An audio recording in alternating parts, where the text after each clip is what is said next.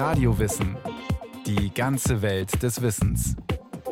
Ein Podcast von Bayern 2. Wir alle kennen sie und hassen sie.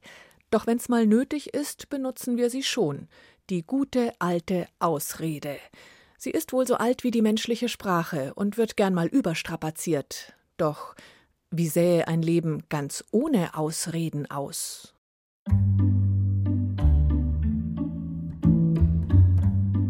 Ausreden gibt es seit Anbeginn der Welt. Es ging damit bereits bei Adam und Eva los. Das ist jetzt keine Ausrede, weil uns kein origineller Anfang einfällt. Es ist tatsächlich so, dass es mit den Ausreden im Paradies anfing. Und zwar gleich nach dem Sündenfall. Die Geschichte ist bekannt. Adam und Eva essen vom verbotenen Baum und verstecken sich dann wegen ihrer Scham oder Schuldgefühle. Gott, der Herr, findet Adam und klagt ihn mit einer rhetorischen Frage an. Hast du von dem Baum gegessen, von dem zu essen ich euch verboten habe? Adam greift zur sehr beliebten Ausrede vom Typ Ich bin nicht schuld, Schuld ist XY. Die Frau, die du mir beigestellt hast, sie hat mir vom Baum gegeben und so habe ich gegessen. Adam schiebt also Verantwortung und Schuld Eva zu. Dann wendet sich der Herr an Eva. Was hast du getan? Eva macht es wie Adam und schiebt die Schuld weiter. Die Schlange hat mich verführt und so habe ich gegessen. Der Sachverhalt der göttlichen Anklage wird anerkannt, die Übertretung des Apfelessverbots.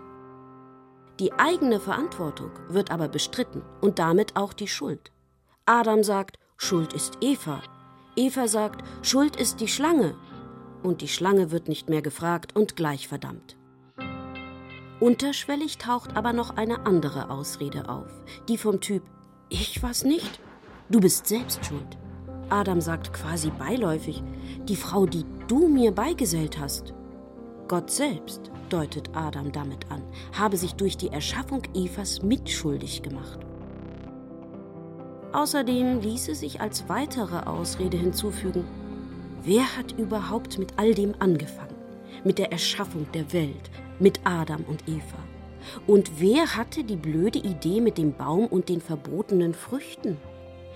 Adam und Eva ganz sicher nicht. Also, lieber Gott, selber schuld. Das zeigt, wenn man nur ein bisschen kreativ ist, findet man immer eine Ausrede und jemanden, der eigentlich schuld ist. Im Zweifelsfall alle anderen oder die Umstände. Genau. Mit Ausreden kann ich wunderbar garnieren, warum ich irgendwie nicht ins Sportstudio gehe oder mich nicht gesund ernähre oder nicht meinen Job kündige oder eigentlich braucht man gar keine Beispiele nennen, weil das jeder in seinem Alltag tausendfach kennt, sowohl von sich selbst als auch bei anderen, wobei wir lustigerweise immer meinen, unsere Ausreden wären irgendwie weniger durchsichtig als die der anderen. Brigitte Rosa kennt sich aus mit Ausreden. Sie ist Psychologin und hat das Buch geschrieben Das Ende der Ausreden. Sie meint damit das Ende der Ausreden, mit denen man sich als Opfer der Umstände begreift, Ausreden, mit denen man sich selbst belügt, Ausreden, mit denen man sich davor drückt, notwendige Änderungen an seinem Leben vorzunehmen. Verantwortung ist, glaube ich, das zentrale Thema im Zusammenhang mit Ausreden. Also wenn ich mir klar mache, dass Ausreden eigentlich häufig Alternativlosigkeit behaupten, nehme ich damit die Möglichkeit von Verantwortung heraus. Das Ende der Ausreden. Mit denen man sich vor sich selbst herausredet. Das kennen wir ja. Ich kann das nicht. Ich bin technisch total unbegabt. Du kannst das besser. Ich habe dafür einfach nicht die passenden Gene. Das mit dem Ende der Ausreden meint natürlich nicht völlige Ausredenabstinenz.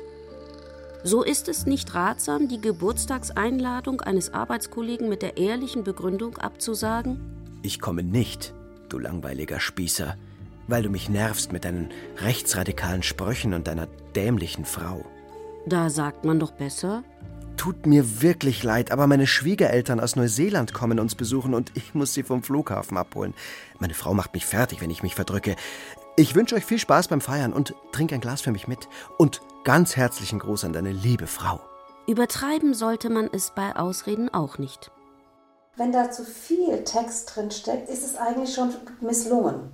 Weniger ist mehr, sonst wird der Adressat einer beiläufigen Ausrede misstrauisch. Ich glaube, dass es vielmehr darum geht, dass eine Ausrede möglichst unauffällig daherkommen muss, um eben nicht zu sehr das Gegenüber ins Nachdenken zu bringen. Gelungene, gut dosierte Ausreden erlauben ein reibungsarmes menschliches Zusammenleben. Wenn wir mit der Ausrede niemandem schaden, ist es Höflichkeit, ist es Geschmeidigkeit, ist es Diplomatie, ist es manchmal sogar Freundlichkeit, ist dem anderen was ersparen, was ihm nichts nützt. Brigitte Roser arbeitet als psychologische Unternehmensberaterin. In ihren Seminaren geht es unter anderem um Persönlichkeitsentwicklung und Konfliktmanagement. Das ist wichtig in der Leistungsgesellschaft. Alle müssen optimal funktionieren. Ausreden können da hinderlich sein. Sie machen ineffektiv, wenn damit Verantwortung abgeschoben wird. Aber sie sind nötig, um eine angenehme Kommunikationsatmosphäre zu schaffen. Ausreden funktionieren positiv als sozialer Schmierstoff. Sie ermöglichen ein freundliches Miteinander. Doch dieses freundliche Miteinander ist nicht unbedingt ein ehrliches. Ganz prinzipiell ist eine Ausrede dazu da, Verhalten, was als unangemessen beurteilt wird, zu erklären. Dass die Erklärungen fiktive sind, ist sekundär. Hauptsache, sie werden einem abgenommen.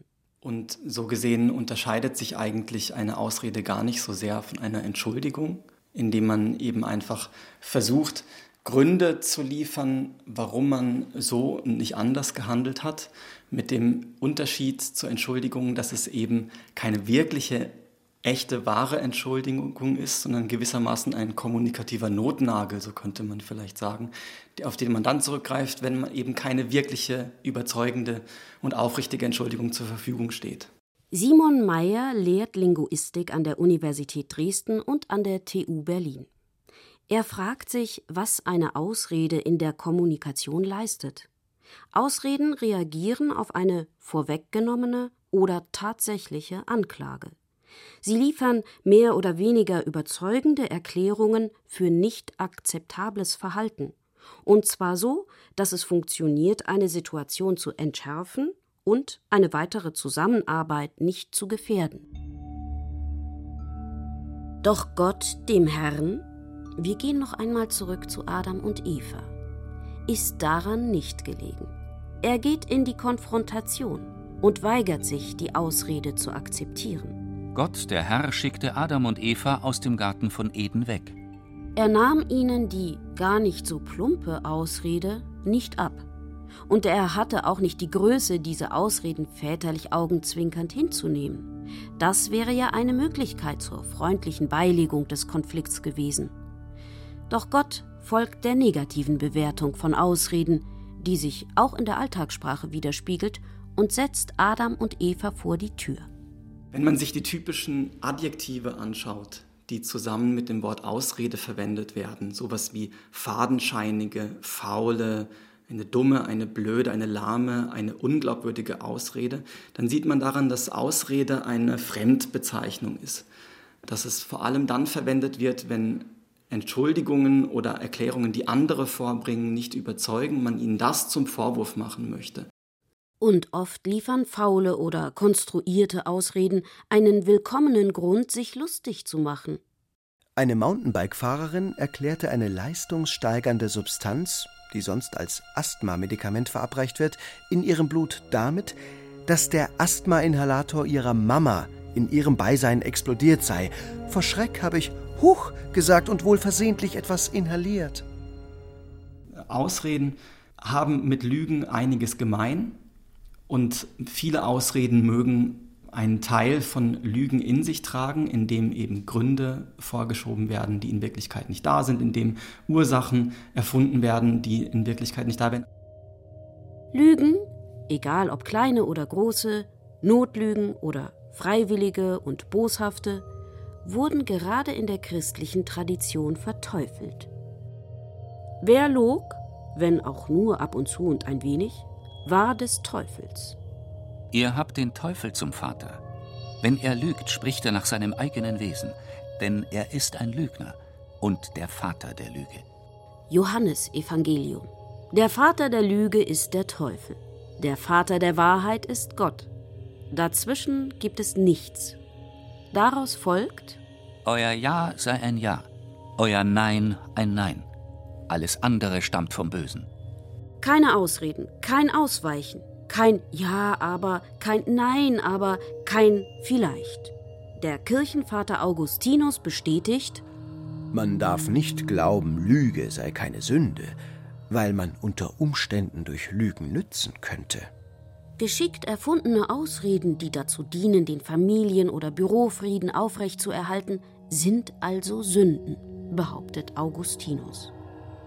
Denn wie Licht und Finsternis, Frömmigkeit und Gottlosigkeit, Gerechtigkeit und Unrecht, Gesundheit und Krankheit, Leben und Tod, so sind Wahrheit und Lüge einander entgegengesetzt.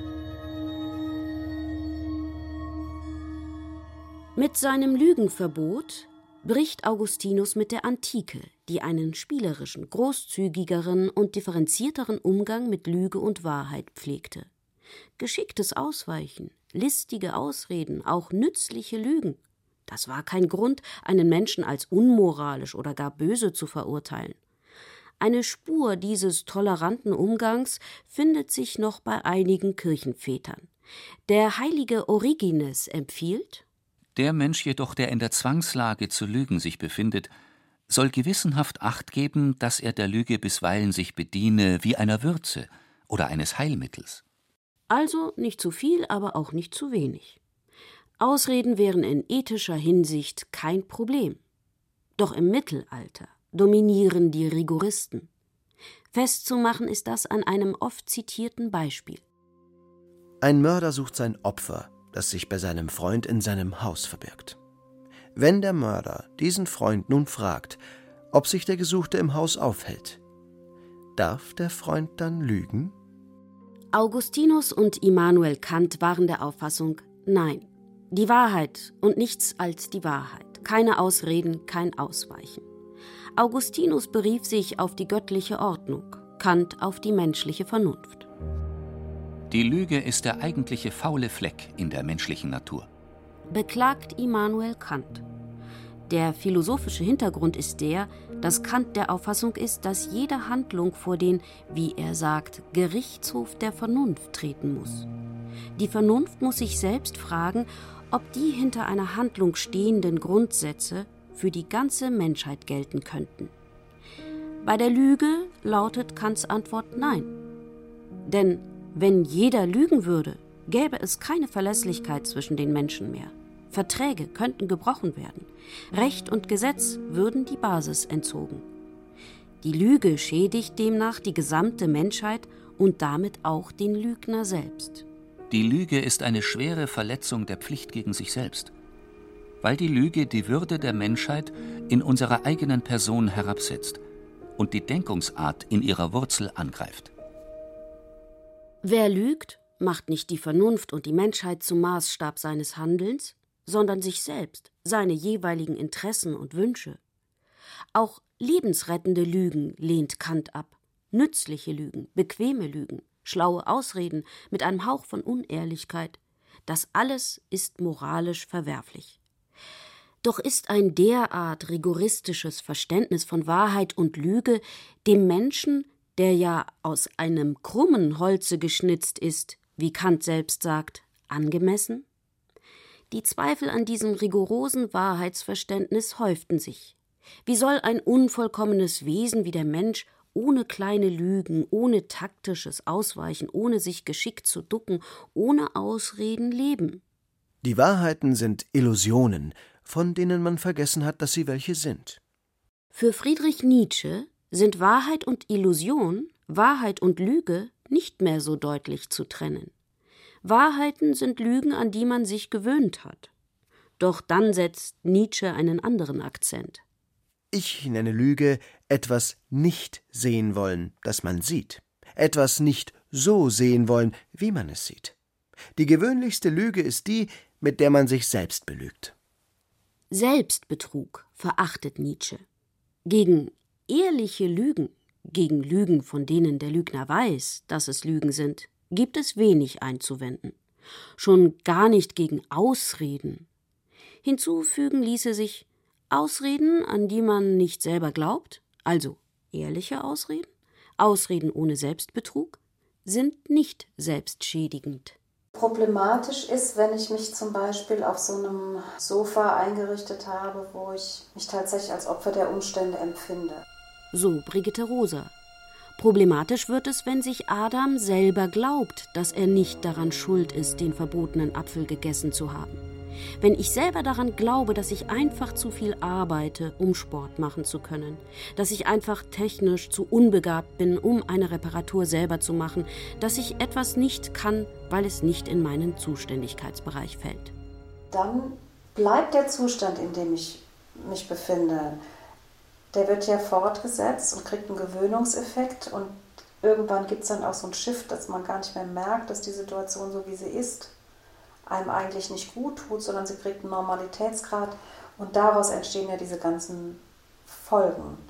Und da ist es eben problematisch, dass Menschen gar nicht mehr in Alternativen denken können, sondern das ist dann eben so. Dazu passen Ausreden wie Ich bin nun mal so. Hier stehe ich und kann nicht anders. Ach, das ist nicht meins. Ich kann das nicht. Das habe ich noch nie gekonnt. Damit sage ich nichts anderes als, ich will so bleiben, wie ich bin. Ich will mich nicht ändern, auch wenn du berechtigte Ansprüche an mich stellen magst. Ich kann das nicht ändern. Eigentlich heißt es, ich will mich nicht ändern. Die Behauptung ist aber, ich kann mich nicht ändern, weil Charakter oder Verhaltensweisen irgendwie genetisch wären oder in der Familie liegen oder irgendwie astrologisch anders nicht in Frage kommen.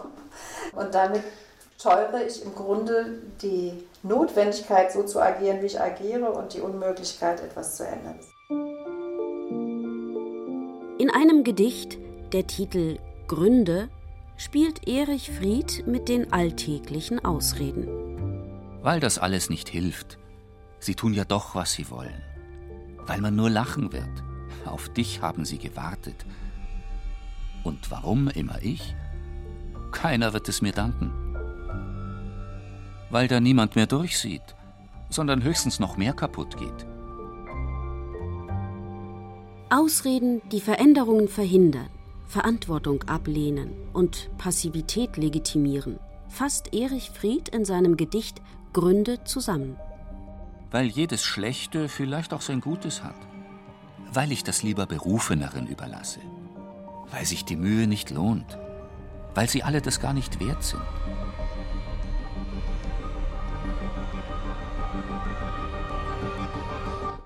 Wir bleiben in der Passivität. Wir richten es uns irgendwie gemütlich oder ungemütlich ein, aber jedenfalls Ausreden lassen uns im Leiden bleiben. Wenn wir uns an Ausreden uns selbst gegenüber gewöhnen. Andererseits können Ausreden auch Handlungsmöglichkeiten erweitern, wenn wir sie benutzen. Wenn ich keine Lust habe, zur Geburtstagsfeier des Kollegen zu gehen, ich ihn auch nicht kränken will, können mich Ausreden davor bewahren. Ausreden eröffnen neue Räume, die dann ausgeschmückt werden können, wo es neue Ansatzpunkte geht, wo man nicht so sehr auf das festgenagelt wird, was man möglicherweise getan hat. Herr Wachtmeister, ich wollte ja einen Parkschein kaufen. Ich bin daran gehindert worden. Der Automat hat meine Münzen nicht genommen. Er ist offensichtlich kaputt. Sonst hätte ich natürlich bezahlt. Sorgen Sie doch erst einmal dafür, dass die Automaten funktionieren, statt gleich abzukassieren, ja? Vielleicht sollte man nicht allzu dick auftragen.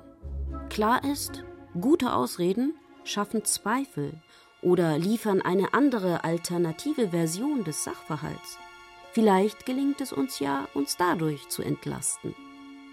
Ausreden verlangen bestimmt eine besondere soziale Kompetenz, ein besonderes Einfühlungsvermögen, eine besondere Fähigkeit zum vorausschauenden Verhalten, weil ich ja voraussehen muss, was sind die Anklagen, die die anderen vermutlich vorbringen werden, was sind die Grenzen des gerade noch Akzeptablen denn ich muss ja auch voraussehen, dass meine Entschuldigung, die ich vorbringe, vermutlich nicht akzeptiert wird, um dann noch genau an der Formulierung feilen zu können. Ausreden schaffen Handlungsspielräume, die es dann intelligent zu nutzen gilt, meint der Linguist Simon Mayer. Nach einem Fehlverhalten gleich einzugestehen, ja, war ein Fehler, tut mir leid, muss nicht immer die beste Lösung sein. Über Schuld zu verhandeln und sie dadurch zu relativieren, ist manchmal der bessere Weg. Verteidiger vor Gericht machen oft nichts anderes. Man könnte auch sagen, man braucht sozusagen eine gewisse Form von kommunikativer Schwindelfreiheit, weil man sich ja immer am Abgrund bewegt. Und insofern mag das ein höchst kunstvolles Verhalten sein. Und zudem menschlich. Da verhält es sich wie bei den Lügen. Immer und unter jeder Bedingung ohne Schonung die Wahrheit zu sagen, ist rücksichtslos und lieblos. Nun sag doch, wie gefällt dir unser neues Haus? Es wäre kränkend, ehrlich zu sein und zu sagen Überhaupt nicht. Wie kann man für so eine hässliche Bruchbude nur so viel Geld ausgeben? Ohne Ausreden ist diese Situation kaum freundlich zu meistern. Eine Welt ohne Ausreden, meint Simon Meyer, wäre eine Welt, glaube ich, voller psychischer Gewalt. Ich glaube, so weit kann man wirklich gehen. Es wäre eine Welt, die letztlich von Misstrauen und Isolation geprägt wäre, weil Ausreden als ein Teil von Höflichkeit so eine Art soziales Schmiermittel bilden die es ermöglicht, sich mit Menschen zusammenzutun und ein harmonisches Miteinander zu finden, mit denen man möglicherweise im Inneren überhaupt nicht einverstanden ist, aber auch nicht sein muss, um trotzdem sowas wie Gesellschaft, Gemeinschaft gelingen zu lassen. In bestimmten Situationen werden Ausreden geradezu erwartet. Es wäre respektlos, sich keine auszudenken beim vergessenen Geburtstagsanruf bei der Tante. Erwartet wird mindestens ein ich hatte so viel zu tun oder ein Ich war erst so spät zu Hause und wollte dich nicht wecken. Das finde ich auch völlig in Ordnung, solange eben sich das um Ausreden handelt, die niemandem etwas vorenthalten, was für ihn wichtig wäre oder die uns nicht in irgendeiner Lebenslüge festhalten, sondern diese ganz kleinen alltäglichen Dinge, wo die Wahrheit den anderen bruskieren, verletzen oder sonst was würde. Solche freundlichen Ausreden zeichnen Menschen mit kommunikativer Kompetenz und Einfühlungsvermögen aus. Sie sind höflich. In einer Welt ohne Ausreden würde ich nicht leben wollen. Da lob ich mir die Höflichkeit, das zierliche Betrügen. Du weißt Bescheid, ich weiß Bescheid, und allen macht's Vergnügen.